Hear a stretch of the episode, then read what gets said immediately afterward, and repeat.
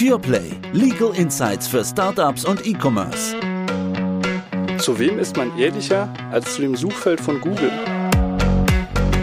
In der Werbung zählt nicht nur, wie du es machst, sondern die Geschichte, die du erzählst. Herzlich willkommen zu einer neuen Folge von PurePlay.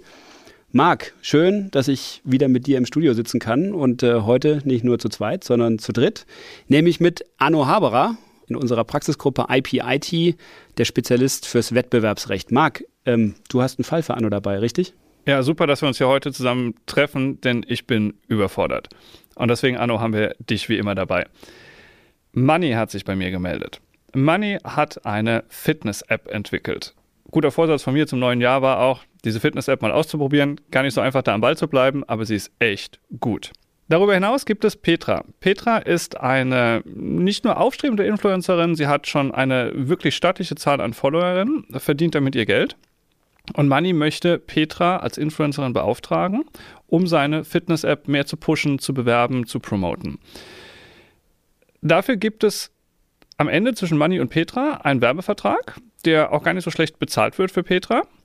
Da aber Petra aktuell sehr gefragt ist, hat sie natürlich auch noch andere Angebote auf dem Tisch liegen. Deswegen hat Money mir die Frage gestellt und sagte, was muss ich denn machen? Wie kann ich es denn gestalten, dass ich Petra quasi verbiete, für andere, zumindest für andere Fitness-Apps tätig zu werden. Also ein klassisches Wettbewerbsverbot. Ich habe gesagt, ich bin raus, aber ich weiß jemand, der sich damit auskennt. Deswegen die Frage an dich. Geht das überhaupt? Kann man sowas vereinbaren? Ja, hallo erstmal zusammen. Ähm, schön, dass ich da sein darf. Und gleich mal zu deiner Frage, Marc. Ja, also grundsätzlich geht sowas schon, aber es kommt halt wirklich wie oft auf die Konstellation an. Wenn die Petra jetzt eine Arbeitnehmerin wäre, dann wäre das schon qua Gesetz so. Arbeitnehmer schuldet seinem Arbeitgeber praktisch die gesamte Tätigkeit und das schließt halt auch ein, dass die Petra dann nicht für Dritte arbeiten dürfte. Ist vielleicht da gerade mal für den Nichtjuristen ist sie denn quasi allein durch so einen Vertrag plötzlich Arbeitnehmerin? Nein, das ist sie nicht. Also zumindest ähm, in dieser Konstellation, die wir hier haben, ist sie das ganz sicher nicht, weil die Petra, die arbeitet ja jetzt nicht dauerhaft, ständig unter Einsatz ihrer gesamten Arbeitskraft für den Money, sondern wie so ein Influencer halt arbeitet, die macht halt im Monat so ein paar Posts, da geht wenig Arbeitszeit drauf und was ganz wichtig ist, die Petra, die will ja nicht nur für den Money arbeiten, sondern die will ja für ganz viele andere auch arbeiten, die hat ihre eigenen Einkommensquellen daneben noch und deswegen ist die Petra so ein typischer Freelancer halt. Okay, also das heißt, ich habe dich so verstanden, man kann ein Wettbewerbsverbot vereinbaren, aber halt, halt, halt. Ist das nicht kartellrechtlich problematisch? Also in der Tat, ähm, man hat jetzt qua Gesetz kein Wettbewerbsverbot als Freelancer, aber man kann sowas verarbeiten. Und Martin, da ganz richtiges Stichwort, Kartellrecht ist da natürlich ein Thema. Vielleicht da ganz kleiner Exkurs. Äh, Kartellrecht, was ist es überhaupt oder warum gibt's das? Kartellrecht, da ist halt der Hintergrund die Überlegung, wir wollen den freien Wettbewerb schützen. Also es soll insbesondere verhindert werden, dass sich Unternehmen abstimmen, das Typische, was man kennt, irgendwie Preisabsprachen oder Gebietsabsprachen, aber eben auch ähm, solche Wettbewerbsverbote. Weil was heißt das, wenn der Money jetzt mit der Petra so ein Wettbewerbsverbot vereinbart, dann dürfte die Petra ja nicht mehr für andere arbeiten, je nachdem, wie weit das halt geht. Und ähm, dann ist sie ja für andere Fitness-App-Anbieter raus. Das heißt, die Petra wird in ihrer Wettbewerbsfreiheit beschränkt. Die darf ähm, ihre Leistung nicht mehr Dritten anbieten und die Dritten haben dann auch nicht die Möglichkeit, die Petra zu beauftragen. Aber ganz grundsätzlich, auch das erkennt das Kartellrecht natürlich an, ähm, so ein Wettbewerb, der lebt ja auch in gewisser Weise davon, dass man was exklusiv bekommt. Also das wäre ja für den Money, wäre das viel weniger wertvoll, wenn jetzt die Petra noch für fünf andere Fitness-Apps Werbung macht. Da ist natürlich die Leistung von der Petra in dem Fall, wenn sie alleine den Money bewirbt, viel wertvoller und das muss auch irgendwo gehen, dass man sowas dann vereinbart. Wenn du sagst, es muss irgendwo gehen, wie würde Money es denn hinbekommen, diese Exklusivität am Ende zu bekommen? Dass also er Petra vorschreiben kann, klar, du kannst deinen Beruf noch ausüben, weil sie ist vom Beruf her Influencerin, deswegen mit dem Wettbewerbsverbot greife ich ja auch in die Berufsfreiheit ein am Ende. Aber ihr zu sagen, klar, mach das, aber mach es nicht für Fitness-Apps. Was sind denn die Voraussetzungen, damit so ein Wettbewerbsverbot halt findet? Also wenn wir uns da erstmal das Kartellrecht anschauen, ähm, dann gibt es da erstmal so eine Marktanteilsschwelle, die liegt bei 30 Prozent. Das heißt, ähm, die ganz großen Player, die über 30 Prozent Marktanteile haben, die können sowas deutlich schwerer, vielleicht auch gar nicht vereinbaren, weil man halt sagt, das hat solche großen Auswirkungen auf den Markt, ähm, das soll man äh, dann nicht den ganzen Markt sperren können oder große Teile davon. Ähm, bei Startups ist das oftmals ähm, ein deutlich kleineres Problem, weil die halt noch gar nicht so groß sind, noch nicht so viele Marktanteile haben. Allerdings muss man da schon mal aufpassen und das ist so eine ähm, Spezialdisziplin auch im Kartellrecht. Ich muss halt den Markt abgrenzen und wenn das irgendein ganz neues Produkt ist oder ein sehr, sehr kleiner Markt, dann kann man da schon mal irgendwo ähm, in diese Regionen durchaus auch als kleiner Player kommen. Also muss man sich im Einzelfall anschauen.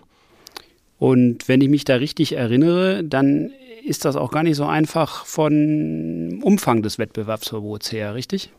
Ja, absolut. Also ich muss halt schon gucken, dass so ein Wettbewerbsverbot irgendwo auch auf die Leistungsbeziehung passt und auch irgendwo darauf beschränkt ist. Das heißt, wenn ich jetzt einfach versuche, als Money die Petra völlig zu sperren und völlig zu monopolisieren, dann wird man wohl dazu kommen, dass das einfach inhaltlich zu weit ist und gar nichts mehr so viel mit dem Vertrag zu tun hat, sondern da muss ich schon drauf gucken, also dass ich praktisch sage, was ist eigentlich das Interesse von Money? Naja, den wird es wahrscheinlich nicht stören, wenn die Petra irgendwo eine völlig andere Tätigkeit macht, also wenn sie, keine Ahnung, als Hausmeisterin oder als Bäckerin oder in der IT-Branche irgendwo noch schafft, nebenher.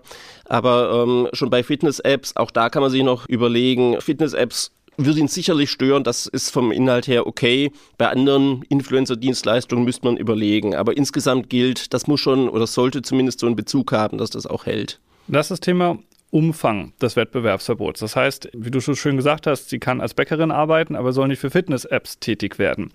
Wenn ich jetzt ihr sage, sie soll nicht für Fitness-Apps tätig werden, kann ich ihr das weltweit verbieten? Denn ich sag mal, Money hat im Moment eine deutschsprachige App. Das heißt, äh, Fokus ist vor allem Deutschland, Österreich, die deutschsprachige Schweiz. Das äh, lässt sich wahrscheinlich relativ schnell ins Englische übersetzen. Andere Sprachen sind denkbar. Kann ich hier einfach sagen, du machst Fitness-App-Werbung weltweit nicht mehr?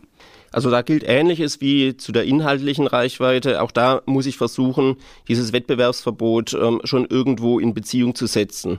Also in der Tat, ähm, da habe ich hier bei dem Fall natürlich, wie du zu Recht sagst, so eine App, die ist schnell weltweit oder da hat man ein sehr großes Einzugsgebiet, weil halt einfach auch das Internet und das ganze Online-Zeug, das ist halt nun mal mehr oder weniger global abrufbar. Anders wäre es beispielsweise, wenn das jetzt ein, wirklich eine lokale Tätigkeit wäre, wenn man irgendwo lokal bei einer Einrichtung arbeitet oder einen lokalen Vertrieb hat, dann wäre das nicht wirklich gerechtfertigt zu sagen, du darfst irgendwo im Ausland, darfst du jetzt nicht schaffen. Also ein Unterschied, ob ich der lokale Fahrradvertreiber bin, der einen Fahrradladen hat in Mannheim oder ob ich Microsoft bin. Da gibt es einfach Unterschiede. Absolut. Wie ist das denn mit einem zeitlichen Aspekt? Also Manni und Petra schließen einen Vertrag. Petra macht Werbung. Der Vertrag läuft für eine bestimmte Zeit oder wir orientieren uns an eine Anzahl von Posts, die sie abzusetzen hat. Jetzt endet dieser Vertrag.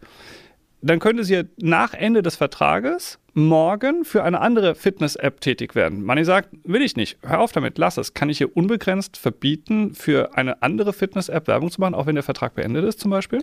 Also muss man zwei Konstellationen, denke ich, schon mal unterscheiden. Das eine ist, wie ist das, wenn der Vertrag noch läuft? Ähm, auch da gibt es gewisse Grenzen, zumindest dann, sagt das Kartellrecht, wenn ich versuche, den Abnehmer zu binden, dann soll ich den maximal fünf Jahre binden dürfen. Jetzt haben wir hier eigentlich den anderen Fall, weil die Petra ist nicht Abnehmer, sondern die ist eigentlich Anbieter, nämlich ihrer Werbeleistung. Das heißt, da hätten wir das Problem nicht. Da können wir das zeitlich, theoretisch sogar unbegrenzt, solange der Vertrag läuft. Und die andere Frage, völlig zu Recht, ist dann halt die Frage, was ist, wenn der Vertrag beendet ist?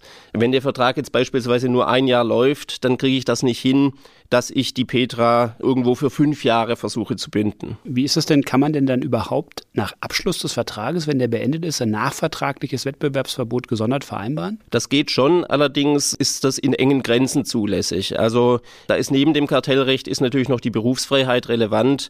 Das wäre insbesondere problematisch, ähm, wenn man versucht halt irgendwie die Petra so ganz aus dem Influencer-Dasein auf Dauer rauszuhalten oder sowas. Insbesondere dann, wenn der Vertrag zwischen Mani und Petra längst vorbei ist. Das heißt, ich muss das Wettbewerbsverbot zeitlich, sachlich und räumlich begrenzen Und in zeitlicher Hinsicht, also da sagt man üblicherweise, was geht, ist bis zu zwei Jahren, angelehnt an äh, bei Arbeitnehmern, vielleicht noch sogar besser ein Jahr, wenn man wirklich safe sein will. Und ähm, dann kriegt man das schon hin. Aber wenn das halt dauerhaft versucht äh, zu reglementieren, dann ist das äh, schlicht zu weitgehend. Aber wie ist das denn? Wenn ich Petra verbiete, Werbung zu machen, auch wenn es nur für Fitness-Apps ist, und sie bindet sich durch ein nachvertragliches Wettbewerbsverbot, dann ist der Vertrag erfüllt, sie bekommt aus dem Vertrag kein Geld mehr. Zwinge sie de facto zu Hause auf der Couch zu sitzen. Das heißt, sie verdient nicht mehr aufgrund dieses Wettbewerbsverbots. Gibt es eine Art Karenzentschädigung?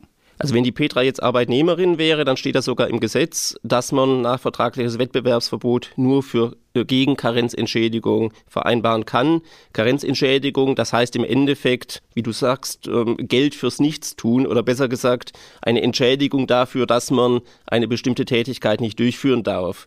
Das ist dann in dem Arbeitnehmerfall in einer gesetzlichen Regelung steht drin, die Hälfte des ähm, vorhergehenden Lohns kriegt man dann dafür.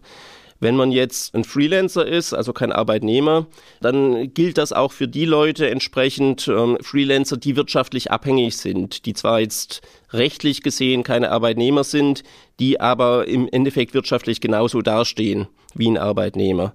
Für die anderen äh, Freelancer, die jetzt nicht wirtschaftlich abhängig sind, und da wird wahrscheinlich die Petra auch dazugehören, so als äh, gut gehende Influencerin, da ist dann von Gesetzes wegen es nicht zwingend, dass es eine Karenzentschädigung gibt, dass ein nachvertragliches Wettbewerbsverbot wirksam ist. Allerdings, wenn man so eins vereinbart, dann kann das im Rahmen dieser Abwägung, die ich machen muss zwischen den Interessen von Money und den Interessen von der Petra, schon ein wesentlicher Punkt sein, dass man sagt, das spricht für die Wirksamkeit, einfach weil die Petra dann eben eine Entschädigung dafür kriegt, dass sie halt ähm, dieses Wettbewerbsverbot einhalten muss. So, jetzt hast du das Stichwort gesagt, was dem Juristen dann doch immer wieder in den Sinn kommt, Wirksamkeit. Was ist denn, wenn das Wettbewerbsverbot zu weit formuliert ist? Auch da kommt es ein bisschen drauf an, in welcher Hinsicht das zu weit formuliert ist. Also wenn ich in meinem Vertrag, und das hat man üblicherweise, so eine salvatorische Klausel habe, das heißt ähm, eine Klausel, die sagt, wenn eine Regelung unwirksam ist, dann vereinbaren die Parteien sich so zu stellen, als ob sie das, was halt wirksam geht, vereinbart hätten, dann kann ich zumindest nach der Rechtsprechung in zeitlicher Hinsicht dieses Wettbewerbsverbot reduzieren. Das heißt, wenn ich irgendwie das zu weit habe, ähm, dann wird das auf ein Maß zurückgefahren, wo man sagt, da ist es noch okay. Auch wenn es räumlich zu weit ist, dann kann ich das auch im Zweifel auf ein räumlich zulässiges Maß reduzieren. Probleme habe ich insbesondere da, wo es einfach inhaltlich zu weit ist, weil man da sagt, ich habe gar keinen so richtigen Maßstab, was denn die Parteien zwingend formuliert hätten ansonsten, was noch geht.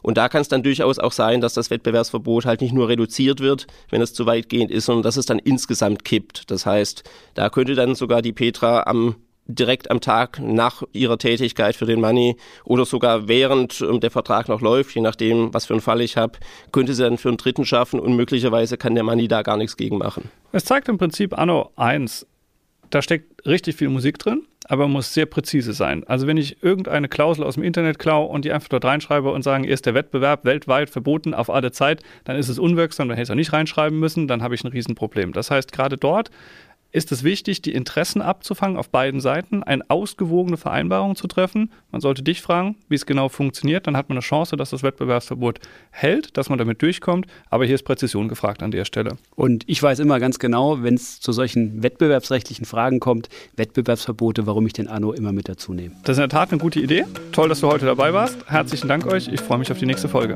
Danke euch beiden. Hat echt Spaß gemacht und bis dann. Macht's gut.